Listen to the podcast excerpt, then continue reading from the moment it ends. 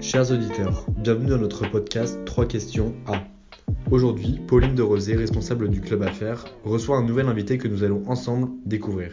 Bonjour à tous, je suis très heureuse de vous retrouver et je suis avec Hervé Lefebvre, CIO d'Avertim et trésorier de la CCI France-Belgique. Bonjour Hervé. Bonjour Pauline. Merci beaucoup d'avoir accepté notre invitation. Alors, ma première question, comment se porte Avertim Quel message adressez-vous à vos collaborateurs en ces temps difficiles? Alors, Avertim se porte bien, je vous remercie Pauline. Euh, comme euh, bah, toutes les entreprises, évidemment, euh, on sort d'une période de crise euh, difficile. Donc il est certain qu'on a eu un impact, surtout euh, en début de crise, en mars-avril, un impact qu'on chiffre à peu près 15% euh, sur notre chiffre d'affaires. Mais je suis heureux de vous informer que nous avons en partie récupéré ce, ce retard depuis, mhm. grâce à bah, différentes choses. Je pense déjà à notre diversification sectorielle. Nous avons la chance d'être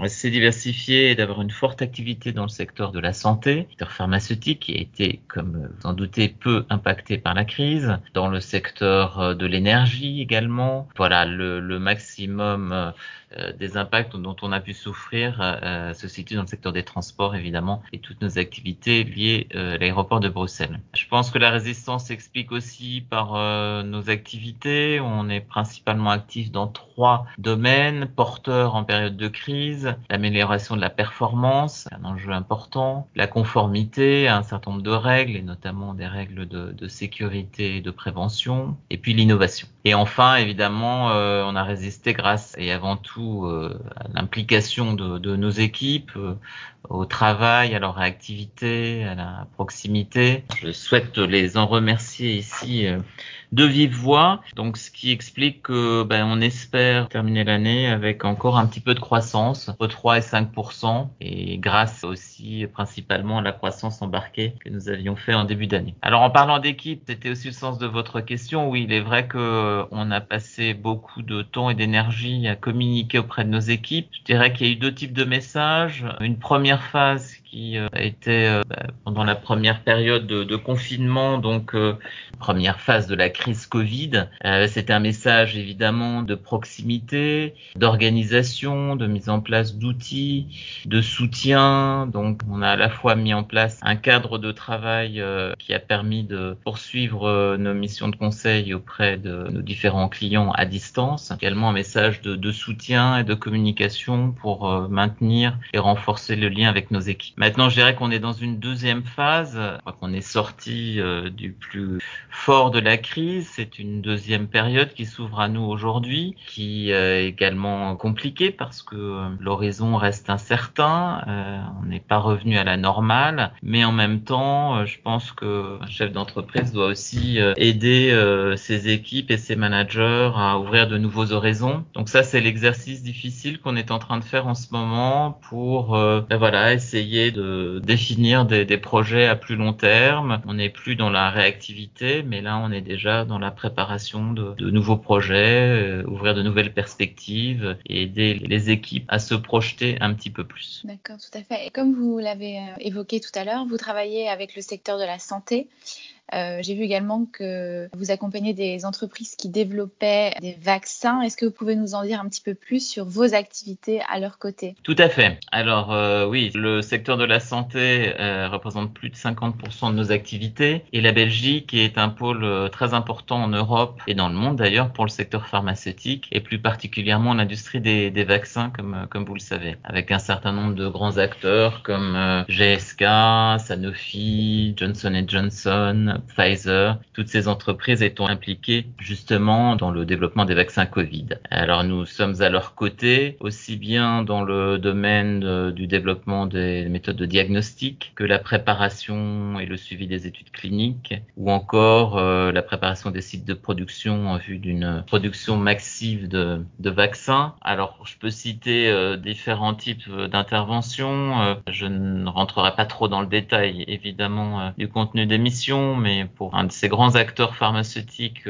nous travaillons aujourd'hui justement sur la préparation des productions cliniques et commerciales. Il faut savoir que il y a aujourd'hui plus d'une centaine de vaccins en cours de développement. Il y en a donc 145 très exactement en phase préclinique. Il y en a trois en phase 3 au niveau des, des études cliniques et donc bah, certains acteurs préparent déjà la mise en production qui va être massive. Donc euh, pour ce faire, les sites de production doivent se, se préparer. Il y a un certain nombre d'études à réaliser en matière de contrôle qualité et de, de préparation des, des outils de, de, production. Donc on anticipe en fait euh, les productions de vaccins, même si aucun n'a encore été euh, homologué pour le pour l'instant. Un autre enjeu majeur, bah, c'est effectivement au niveau des études cliniques tout ce qui concerne l'étude des, des data, les data integrity et euh, les data management. Donc là, il y a effectivement des choses tout à fait importantes à réaliser. Il faut savoir que la Belgique, euh, bah, notamment pour euh, Johnson Johnson, joue un rôle majeur en matière de recherche et développement pour pour le vaccin. Donc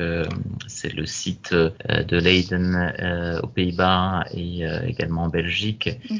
qui a été désigné aux côtés des aux côtés des États-Unis. Voilà, donc en Belgique, en Allemagne, on travaille également avec des acteurs locaux. Il y a une société euh, biotech euh, en partenariat avec euh, Pfizer, très avancée dans le développement d'un vaccin. Et puis bah, le site de GSK à Saint-Amand-les-Eaux, dans le nord de la France, qui va jouer un rôle important en matière de, production en liaison avec le site de Wavre ici en Belgique. Pour toutes ces informations, moi je vous renverrai volontiers d'ailleurs sur notre site avertim.com où nous publions régulièrement un update sur l'évolution des vaccins. Donc pour ceux que ça intéresse, et j'imagine qu'ils sont nombreux, euh, vous verrez euh, un état euh, des, des, lieux sur les différents vaccins différentes euh, méthodes également qui sont utilisées donc dans la rubrique news de notre site internet. Très bien.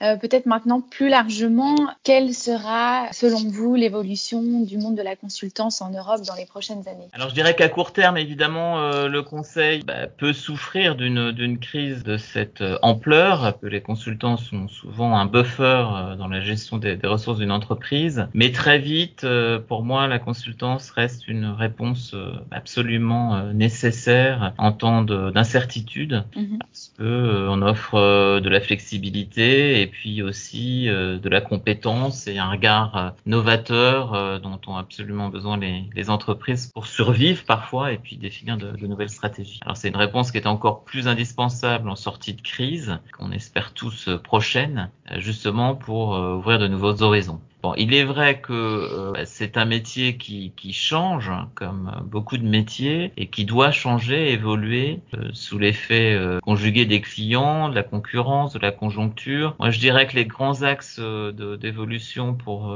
les métiers du conseil dans les prochaines années, il y a d'abord un, un, axe autour de, de l'efficacité, des, des, résultats, du retour sur investissement. Je pense que nos partenaires et clients nous le disent et ils ont raison euh, c'est fini le, temps des, grandes stratégies élaborées par des consultants euh, qui ne voient jamais le jour. Euh. Donc je crois que dans le monde actuel, effectivement, les consultants doivent aussi et avant tout produire des résultats et démontrer leur efficacité par rapport à leur mission et à leur implication. Deuxième axe que je vois, c'est aussi le développement de nouveaux modes d'engagement. Donc c'est vrai que le, le, conseil est aujourd'hui polymorphe entre partnership, projet avec engagement résultats, de l'outsourcing, de l'externalisation de services. On a des formes euh, variées et des frontières peut-être de plus en plus poreuses aussi entre euh, le monde de la consultance, euh, les clients, les confrères, les éditeurs.